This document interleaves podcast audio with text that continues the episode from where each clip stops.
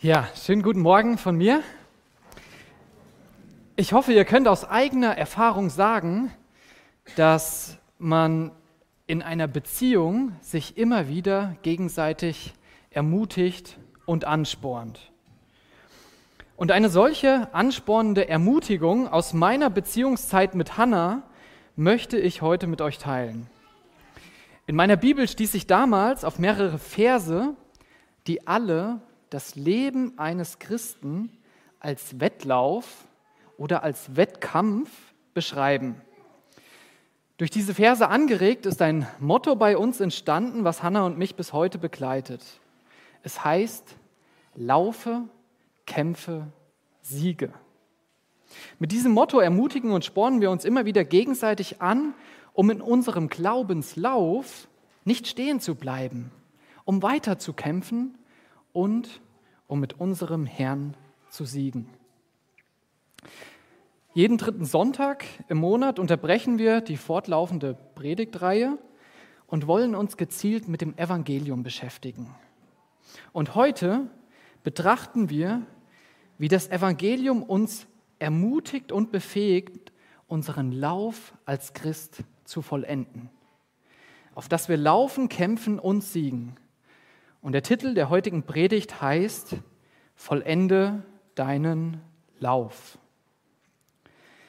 Wir betrachten heute drei Verse aus Apostelgeschichte 20.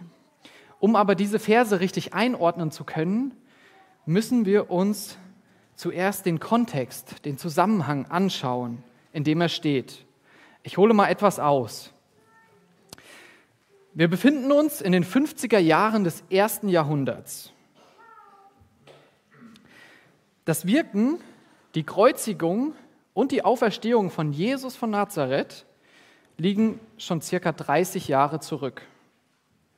Dieser Jesus beanspruchte, Gottes Sohn und der verheißene Erretter seines Volkes Israel zu sein.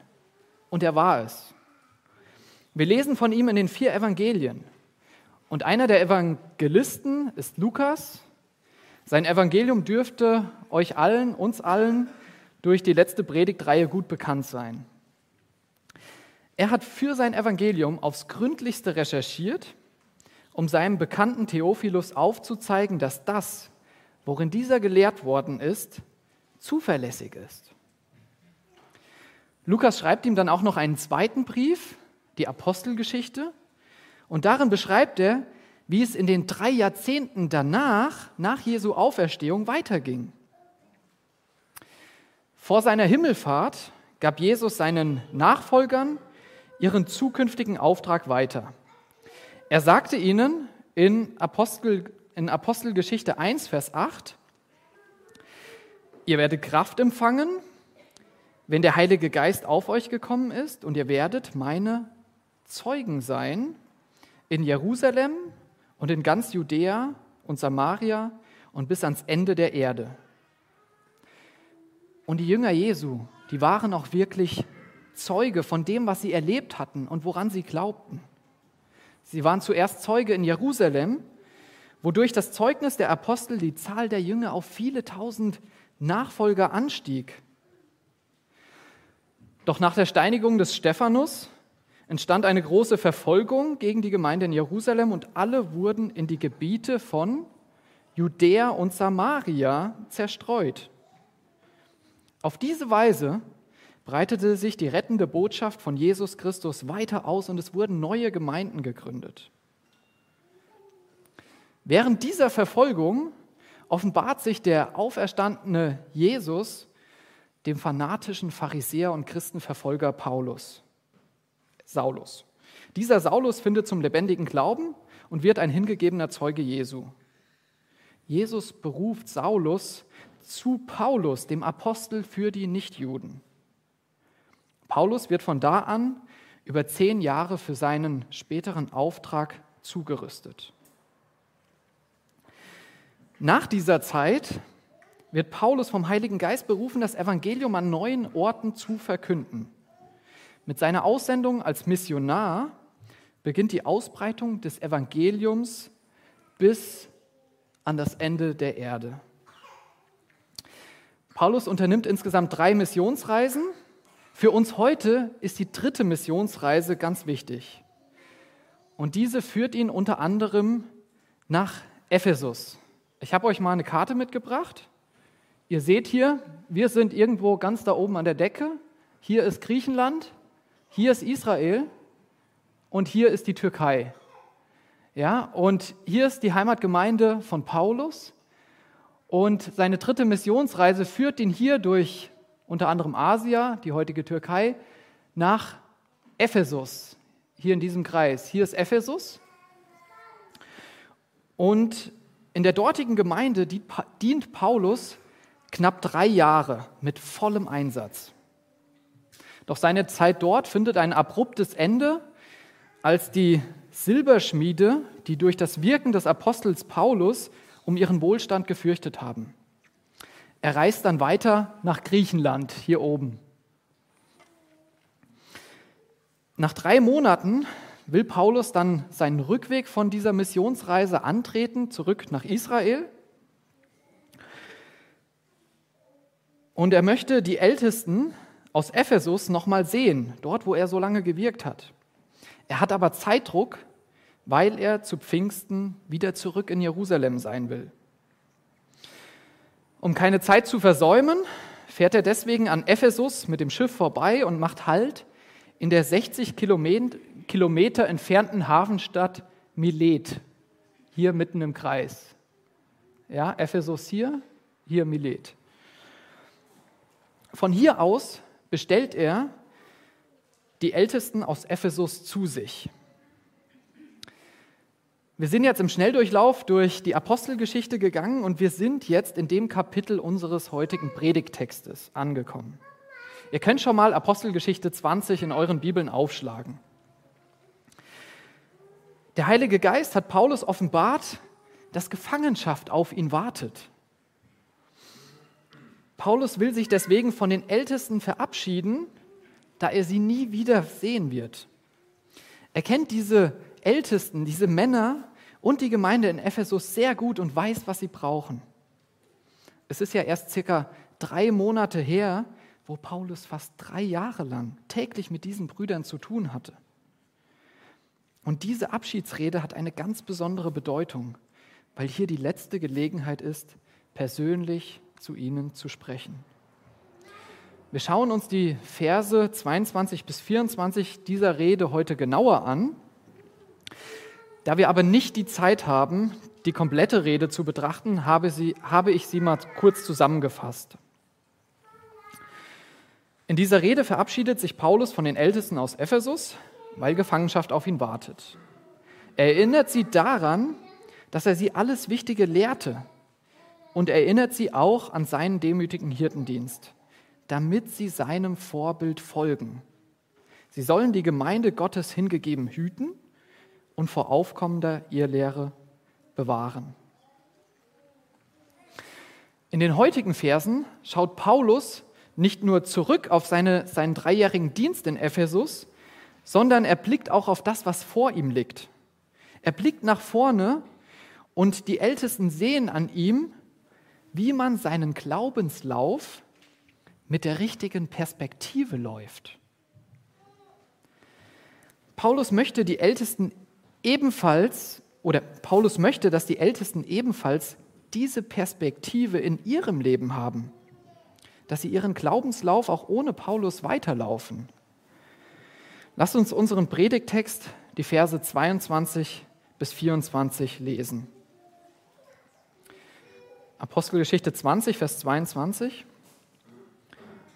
Und nun siehe, gebunden im Geist gehe ich nach Jerusalem und weiß nicht, was mir dort begegnen wird, außer dass der Heilige Geist mir von Stadt zu Stadt bezeugt und sagt, dass Fesseln und Bedrängnisse auf mich warten.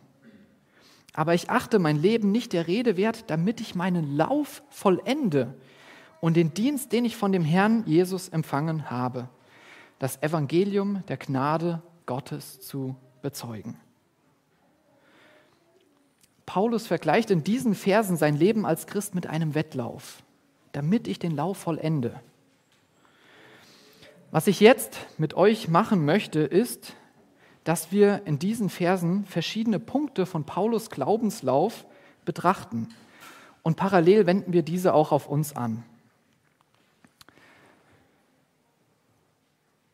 Wir schauen uns erstens an, wie Paulus Lauf weitergeht und wir fragen uns, wie geht denn dein Lauf weiter? Wie sieht deine nächste Etappe aus? Wir blicken zweitens auf den Einsatz, den Paulus bringt, um seinen Lauf zu vollenden. Und wir fragen uns, welchen Einsatz bringe ich? Welchen Einsatz bringst du, um deinen Lauf zu vollenden, um dein Ziel zu erreichen? Wir betrachten uns drittens wohin Paulus läuft und wir fragen uns, wohin läufst du? Wir schauen uns viertens an, wie Paulus läuft und wir fragen uns, wie läufst du? Was beinhaltet dein Lauf? Und abschließend, der fünfte Punkt, wollen wir uns dann auch noch den Lohn von Paulus Lauf anschauen. Was erwartet ihn, was erwartet dich am Ziel? Der Lohn deines Laufs. Beginnen wir mit Punkt 1. Wir schauen uns zunächst an, wie Paulus Zukunftsaussichten sind. Vers 22 und 23. Und nun siehe, gebunden im Geist gehe ich nach Jerusalem und weiß nicht, was, mich dort, was mir dort begegnen wird außer dass der Heilige Geist mir von Stadt zu Stadt bezeugt und sagt, dass Fesseln und Bedrängnisse auf mich warten. Paulus wendet hier den Blick nach vorn auf das, was ansteht. Er geht gebunden im Geist nach Jerusalem.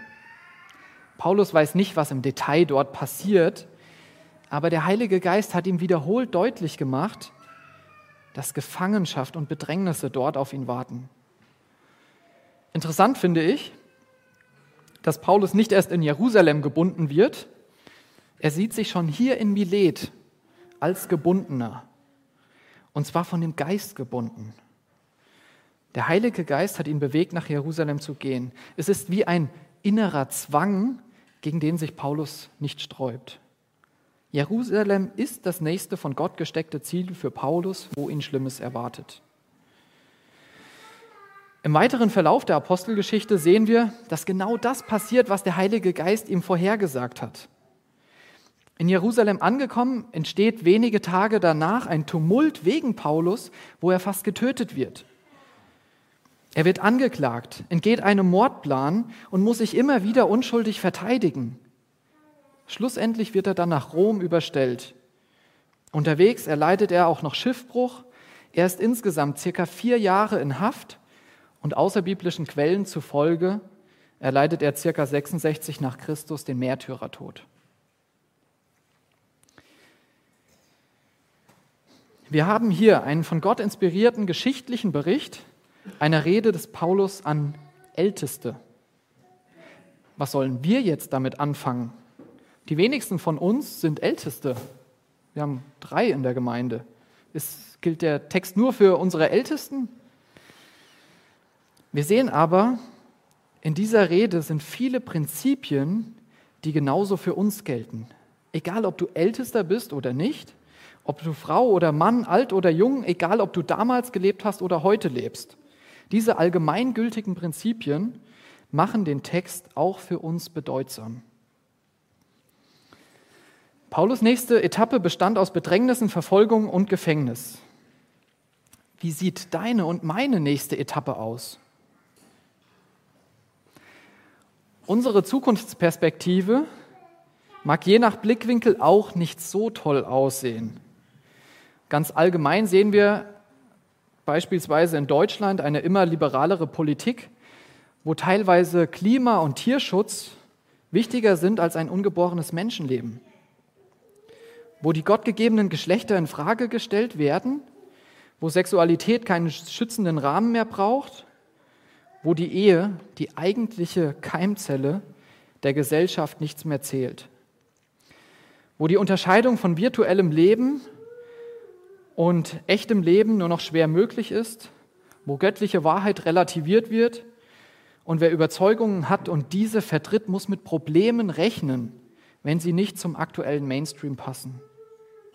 Das eine oder andere von, das eine oder andere von euch, der ein oder andere von euch wird da auch schon seine Erfahrungen gemacht haben.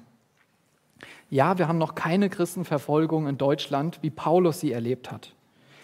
Aber wir sollten uns mehr und mehr mit einer leidensbereiten Einstellung vertraut machen. 2004 hat der deutsche Pfarrer und Evangelist Theo Lehmann gesagt, Zitat, wir sollten die Atempause benutzen, um uns auf Zeiten vorzubereiten, in denen Christsein nicht mehr geil, sondern gefährlich ist. Was wir brauchen, sind Bibelfeste und notfalls auch feuerfeste, KZ-fähige Christen. Zitat Ende. Ja, lasst uns mit Jesu Hilfe auf die Zukunft vorbereitet sein. Wir sehen hier in dem Text die Probleme, denen Paulus entgegengeht. Aber wie geht er jetzt damit um? Läuft er weiter? Wir kommen zu Punkt 2. Welchen Einsatz bringst du, um deinen Lauf zu vollenden, um deinen Lauf abzuschließen? Wir lesen weiter. Aber ich achte mein Leben nicht der Rede wert, damit ich meinen Lauf vollende. Welchen Wert hat Paulus seinem Leben beigemessen? Ihm ist sein eigenes Leben und sein Wohlergehen egal. Wir merken das an seinen Worten, aber ich achte mein Leben nicht der Rede wert. Er beginnt mit dem Wort aber. Das heißt, Vers 24 ist ein direkter Gegensatz zu dem, was er davor gesagt hat. Er sagt sozusagen, ja, wenn ich Gott gehorsam bin und diesen Weg weitergehe, werde ich Leiden und Gefangenschaft erleben. Aber das ist mir egal, weil mir mein Leben nicht so wichtig ist. Ich nehme darauf keine Rücksicht.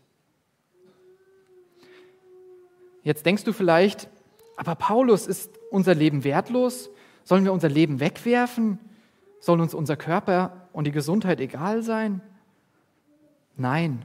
Paulus weiß so gut wie wir, dass unser Leben und unser Körper ein Geschenk Gottes ist. Er ist so wertvoll, dass wir dankbar und verantwortungsvoll damit umgehen sollen. Aber dieser Körper ist auch vergänglich. Er ist uns gegeben, damit wir Gott verherrlichen, indem wir ihn für Gott einsetzen.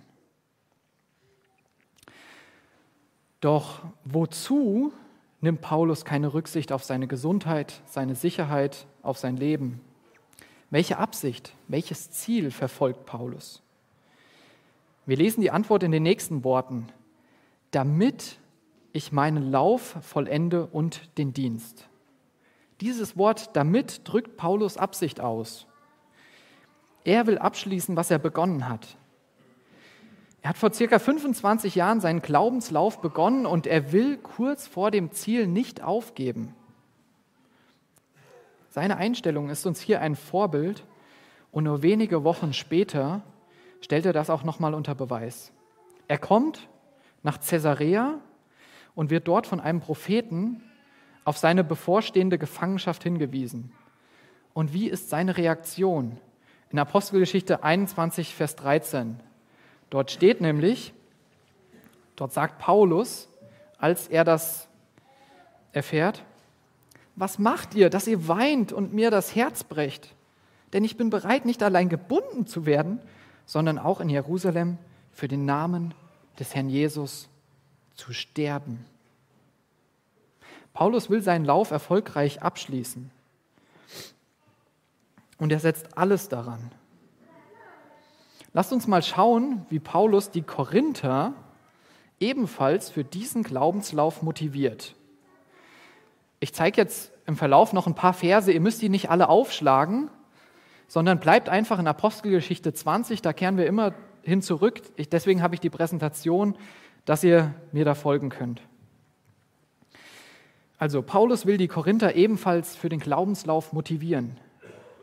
In 1. Korinther 9, 24 bis 27 steht, wisst ihr denn nicht, dass von allen Läufern bei einem Wettkampf im Stadion nur einer den Siegeskranz bekommt? Darum lauft so, dass ihr ihn bekommt. Jeder Wettkämpfer verzichtet auf viele Dinge, nur um einen vergänglichen Siegeskranz zu bekommen. Wir aber werden einen unvergänglichen erhalten.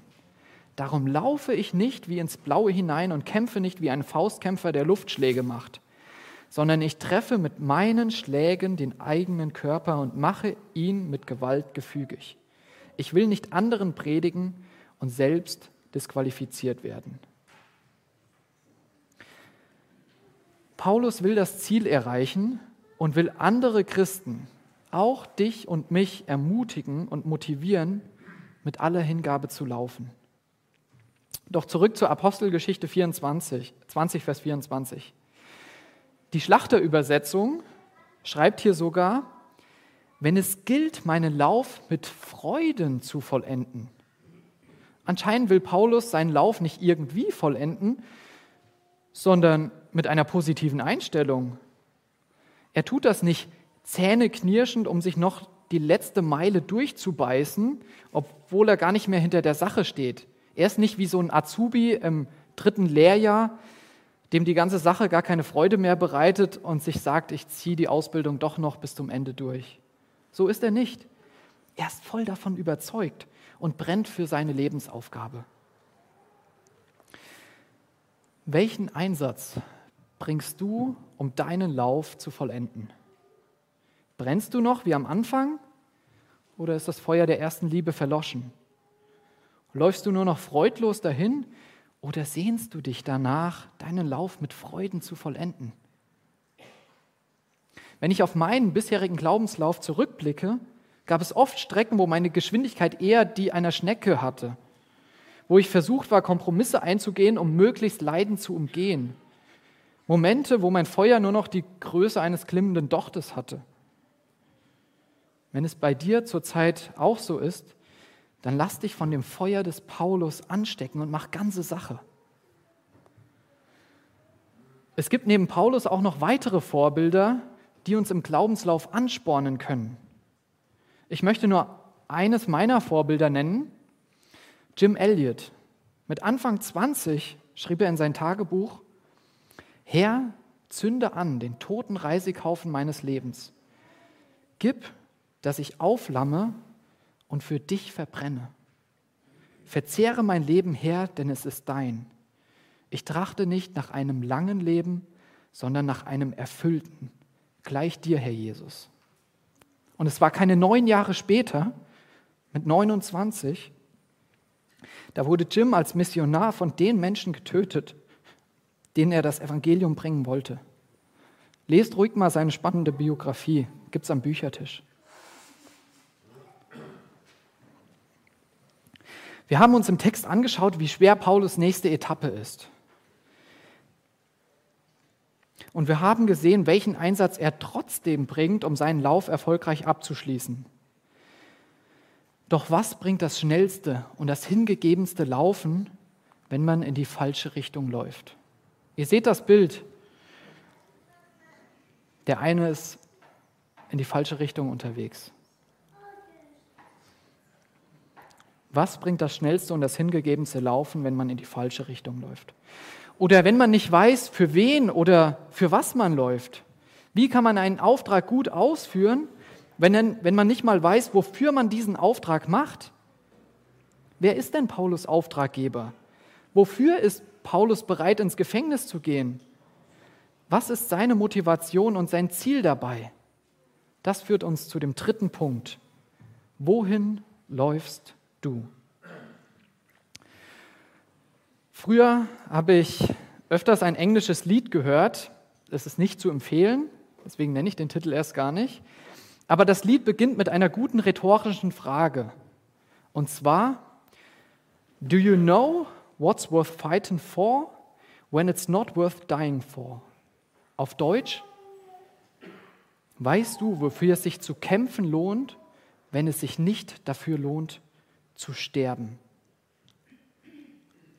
Frage dich, ob das, wofür du lebst und kämpfst, es auch wirklich wert ist, dafür zu sterben. Paulus weiß ganz genau, für wen und für was er kämpft. Und genau dafür ist er auch bereit zu sterben. Lasst uns Vers 24 nochmal lesen.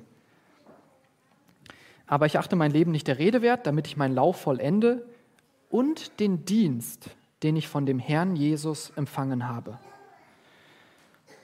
Das Vollenden des Laufs ist bei Paulus eng verbunden mit dem Auftrag, den er empfangen hat. Und diesen Auftrag hat er von keinem geringeren empfangen als von Jesus Christus selbst. Jesus ist der Schöpfer der ganzen Erde. Er ist der, von dem es in Kolosser 1, Vers 16 heißt, alles ist durch ihn und für ihn geschaffen worden. Das heißt, auch ein Paulus ist durch Jesus geschaffen worden. Jesus wollte, dass Paulus existiert und dass er für einen bestimmten Zweck existiert.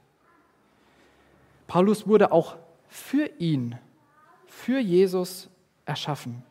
Das ist seine Bestimmung. Das ist sein Ziel des Lebens.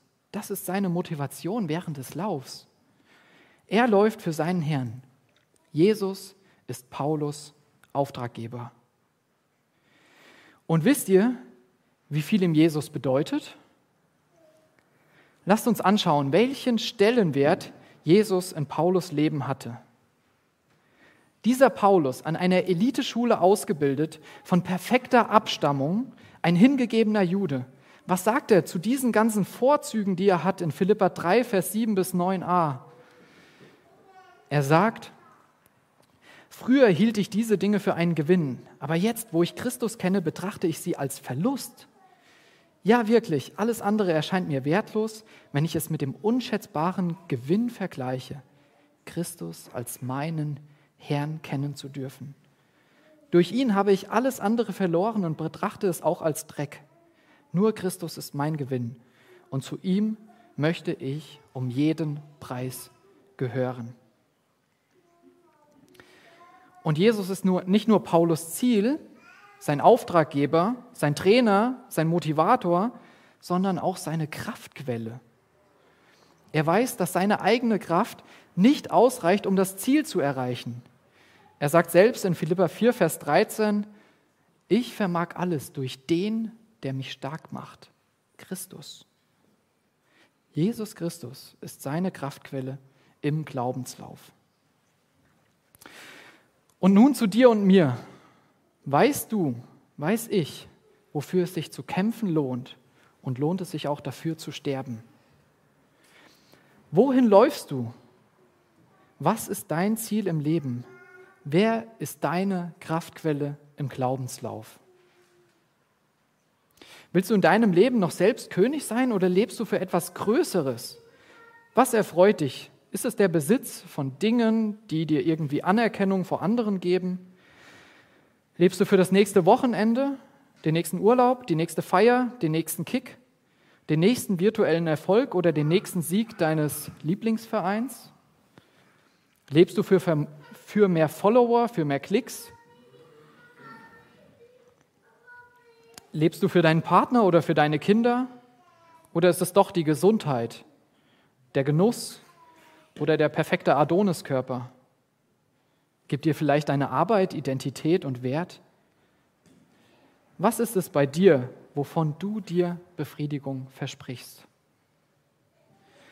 Ich muss euch ehrlich sagen, hier sind einige Punkte dabei, für die ich schon gelebt habe oder wo ich auch immer noch versucht bin, dafür zu leben aber wahre Erfüllung haben sie mir nie gegeben. Wahre Erfüllung finden wir nur, wenn wir für etwas Größeres leben als für unser kleines Ich. Wenn wir dafür leben, wozu wir erschaffen wurden. Und das ist zur Verherrlichung Gottes, zur persönlichen Gemeinschaft mit Jesus. Konzentrieren wir uns auf das wahre Ziel. Das hat auch der Schreiber des Hebräerbriefs verstanden. Nachdem er den Glauben vieler alttestamentlicher Vorbilder beschrieben hat, will er seine Zuhörer auf das Ziel des Laufs ausrichten. Und er schreibt, Hebräer 12, 1 und 2, deshalb lasst nun auch uns, da wir eine so große Wolke von Zeugen um uns haben, jede Bürde und die uns so leicht umstrickende Sünde ablegen und mit Ausdauer laufen, den vor uns liegenden Wettlauf indem wir hinschauen auf Jesus, den Anfänger und Vollender des Glaubens. Wir haben gesehen, wie Paulus sich ganz seiner Lebensaufgabe hingibt. Wir haben auch gesehen, wie Paulus sein Ziel im Blick behält, egal wie steinig der Weg auch sein mag. Vielleicht gehörst du zu denen, die so ein Vorbild antreibt und anspornt. Aber vielleicht gehörst du auch zu denen, die so ein Vorbild eher runterzieht. Du merkst, dass du nicht diesen eisernen Willen des Paulus hast, dass du von aufkommenden Schwierigkeiten schnell entmutigt bist, dass du im direkten Vergleich mit Paulus eher dein eigenes Stolpern und Fallen auf deinem Lauf siehst, dann möchte ich dich ermutigen. Paulus läuft nicht aus seiner eigenen Kraft. Wir haben gelesen, dass Jesus seine Kraftquelle ist. Aus uns heraus können wir es einfach nicht schaffen. Jesus hilft dir in deinem Lauf. Er ist als unser ultimatives Vorbild vor uns hergelaufen und wir dürfen seinen Fußspuren folgen. Wir müssen keinen neuen Weg gehen. Er ist vor, vor uns hergelaufen. Petrus, ein anderer Apostel, schreibt in 1. Petrus 2, Vers 21, denn hierzu seid ihr berufen worden. Denn auch Christus hat für euch gelitten und euch ein Beispiel hinterlassen, damit ihr seinen Fußspuren nachfolgt hinterherlauft. Und was uns wirklich befähigt, Jesus ganz nachzufolgen, ist das Evangelium der Gnade Gottes. Das führt uns zu unserem vierten Punkt in der heutigen Predigt. Wie läufst du? Wir wollen uns anschauen, was dein Lauf beinhaltet. Wir wollen sehen, was ein ganz entscheidender Bestandteil deines Glaubenslaufes ist. Wir lesen in Vers 24 weiter. Damit ich meinen Lauf vollende und den Dienst, den ich von dem Herrn Jesus empfangen habe, das Evangelium der Gnade Gottes zu bezeugen. Paulus brennt für seinen Dienst, den er vollenden möchte. Er will Zeuge sein von dem Evangelium der Gnade Gottes. Das ist seine Aufgabe. Dazu ist er berufen, genauso wie auch wir dazu berufen sind, Zeugen des Evangeliums zu sein. Denn Jesus sagte auch seinen Jüngern kurz vor der Himmelfahrt in Markus 16, Vers 15, geht hin in alle Welt und verkündigt das Evangelium der ganzen Schöpfung. Wir sind auch Zeugen, dazu sind wir auch berufen. Doch bevor wir das Evangelium verkündigen können, müssen wir es erst selber verstehen und glauben. Stefan hat letzte Woche hier ganz toll das Evangelium dargelegt.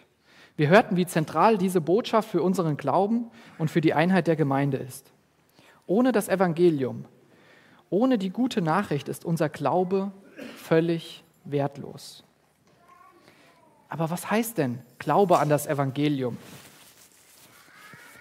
Ich glaube, dass Jesus Christus, der Schöpfer aller Dinge, von Gott gesandt wurde, um mit seinem Leben für meine Sünden zu bezahlen. Und das konnte er, weil er selbst ohne Fehler und ohne Sünde war. Er hat jede meiner Sünden ans Kreuz getragen und sein Blut für mich vergossen, wurde begraben und am dritten Tag vom Tode auferweckt. Direkt im Anschluss an die Predigt denken wir in der Mahlfeier genau an das. Das durfte ich mit 18 Jahren verstehen und für mich persönlich annehmen. Ich bin für die Gemeinschaft mit Gott geschaffen worden und aufgrund meiner Sünde kann der heilige Gott keine Gemeinschaft mit mir haben. Er muss Sünde richten. Er muss, es muss jemand dafür bezahlen. Und Jesus hat das getan, was ich nicht konnte. Ich habe ihm meine Schuld bekannt. Ich habe ihm gesagt, dass ich immer auf dem Thron meines Lebens sitzen wollte und was ich dadurch alles verbockt habe. Ich habe ihn gebeten, dass er die Führung meines Lebens übernimmt und dass er mich ihm immer ähnlicher macht. Ich bekomme meine verdiente Strafe seitdem nicht mehr zugerechnet. Die hat Jesus bezahlt. Stattdessen bekomme ich Jesu Gerechtigkeit zugerechnet. Gott sieht, wenn er mich anschaut, die Gerechtigkeit seines Sohnes. Und heute in einer Woche wollen elf Täuflinge, vielleicht sogar zwölf, ich weiß nicht, ob du zu den elf gehörst, genau davon Zeuge sein, dass sie das in ihrem Leben erfahren haben. Das wollen sie bezeugen. Und Jesus hat das nicht getan, weil du oder ich ein so wertvoller Mensch bist, Ich habe meinen Wert und meine Herrlichkeit völlig verloren durch den Ungehorsam, durch die Lügen, durch meine Selbstsucht, durch meinen Zorn. Ich wurde sogar ohne diesen Wert geboren, weil mir die Sünde Adams, mir als einem Nachkommen, seine Rebellion wird mir zugerechnet. Ich bin schon ohne diesen Wert geboren worden, die sogenannte Erbsünde. Doch Jesus hat mich wertgeachtet und mir eine Stellung und einen Wert gegeben, der alles übersteigt. Er trug mein Schuldgewand. Er starb für mich. Er nahm die Trennung von Gott in Kauf. Ihn hat das gerechte Gericht Gottes getroffen. Er wurde verflucht. Und das alles an meiner Stelle. Ich bekomme meine Strafe nicht zugerechnet. Das ist die gute Botschaft. Das ist das Evangelium der Gnade Gottes. Ich lebe für den wahren König, in dessen Reich ich versetzt wurde. Ich bin nicht mehr Sklave der Sünde und kann befreit für ihn leben. Und dieses Evangelium der Gnade Gottes, das nimmt auch den falschen Druck aus dem Glaubenslauf heraus. Ich folge Jesus aus Dankbarkeit und freue mich, dass ich ein Zeuge für ihn sein darf. Paulus konnte nur so ein hingegebenes Leben führen, weil er die Gnade richtig verstanden hatte. Er hat aus Gottes Kraft gelebt, die auch dir und mir zur Verfügung steht. Ja, wir sollen ganzen Einsatz bringen. Wir sollen nicht nachlassen in unserem Glaubenslauf. Aber dieser Anspruch, dieser Auftrag, dieser Aufruf, der ist eingebettet in Gottes Wirken. Das ist wie mit einem Hamburger. Ich habe euch einen schönen Hamburger mitgebracht. Der Anspruch, unser Einsatz, das, was wir tun sollen, das ist wie der Patty. Ja, das ist wie hier das Stück Fleisch. Das ist unser Anspruch. So, wir, wir müssen Gas geben. Das ist das Fleisch. Und dieser Anspruch ist von den beiden Brötchenhälften umschlossen. Dieses Fleisch ist umschlossen von dem Brötchen oben und dem Brötchen unten. Und so ist unser Handeln, das, was wir tun sollen, davon eingeschlossen, dass Gott alle unsere Werke schon vorher vorbereitet hat und dass er uns dann auch das Wollen und das Vollbringen schenkt. Das ist dieses Sandwich-Prinzip.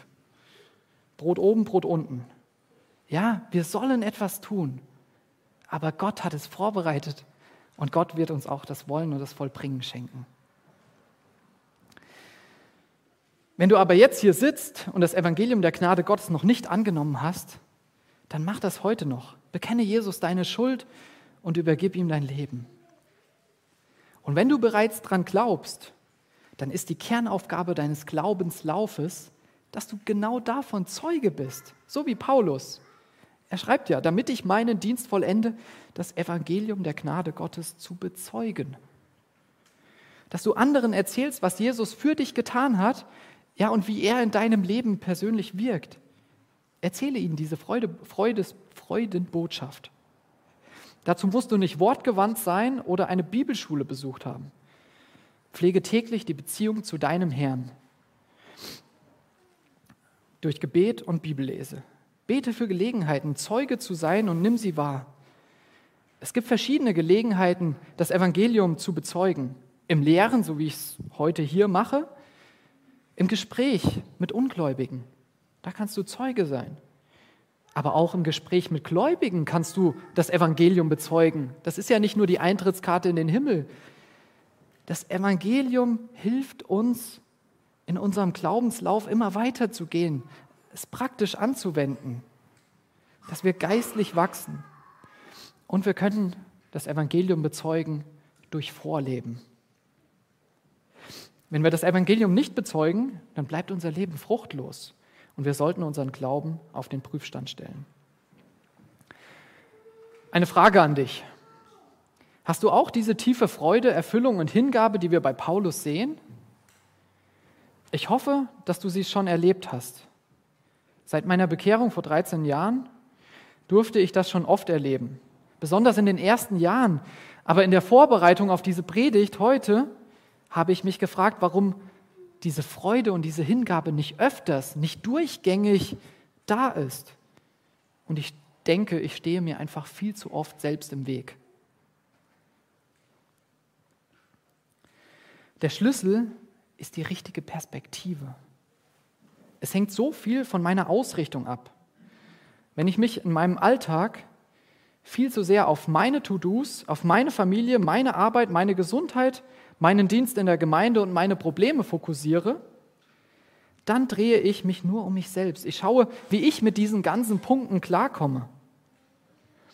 Aber wenn ich mich erst auf Gott ausrichte, mich an seinem wunderbaren Wesen erfreue, wenn ich mir meine unglaubliche Erlösung von meiner Schuld in den verschiedensten Facetten vor Augen führe, wenn ich schaue, was Gott wichtig ist und auf seiner Agenda steht, wenn ich mit ihm im Gebet bespreche, was mich bewegt und was in meinem, meinem Leben ansteht, dann habe ich eine andere Perspektive.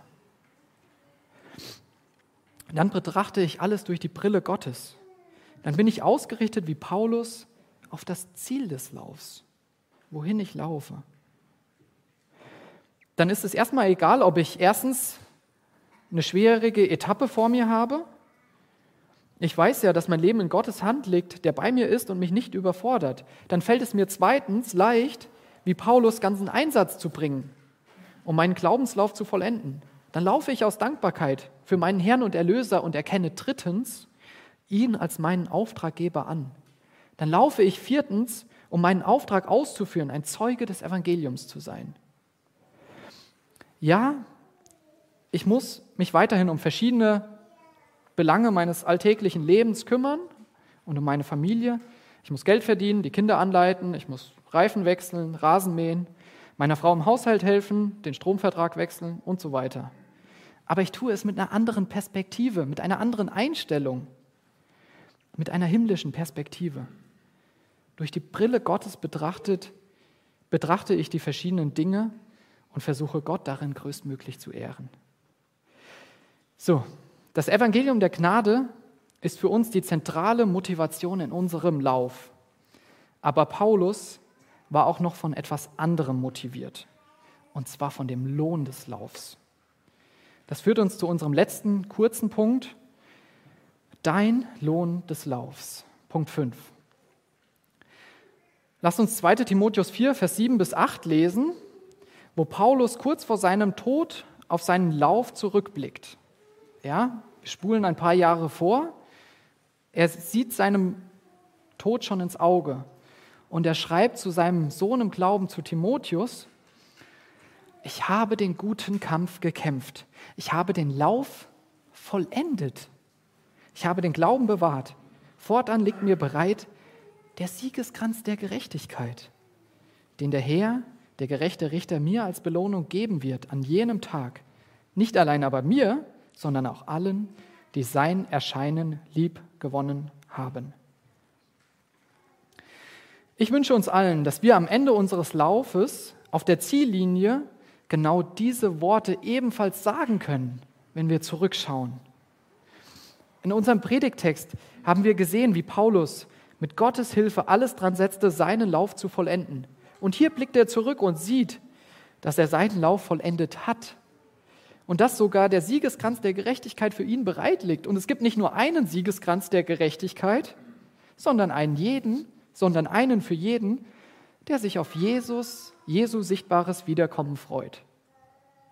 Mögen wir, wie auch die Ältesten damals von Ephesus, von Paulus motiviert sein, mit der richtigen Perspektive dem Herrn mit ganzem Einsatz zu dienen. Und so wie Hannah und ich uns mit solchen Versen in der Nachfolge ermutigt haben und ermutigen, so wünsche ich euch auch, dass ihr euren Lauf vollendet, dass ihr lauft, dass ihr kämpft und dass ihr siegt. Egal, erstens, wie schwierig unser Lauf weitergeht, lasst uns zweitens ganzen Einsatz bringen. Drittens, blicken wir auf Jesus, für den wir laufen und wohin wir laufen. Und achten wir darauf, Viertens, wie wir laufen, indem wir Zeuge für das Evangelium sind. Und dann können wir uns schon jetzt auf den Lohn unseres Laufs freuen. Amen.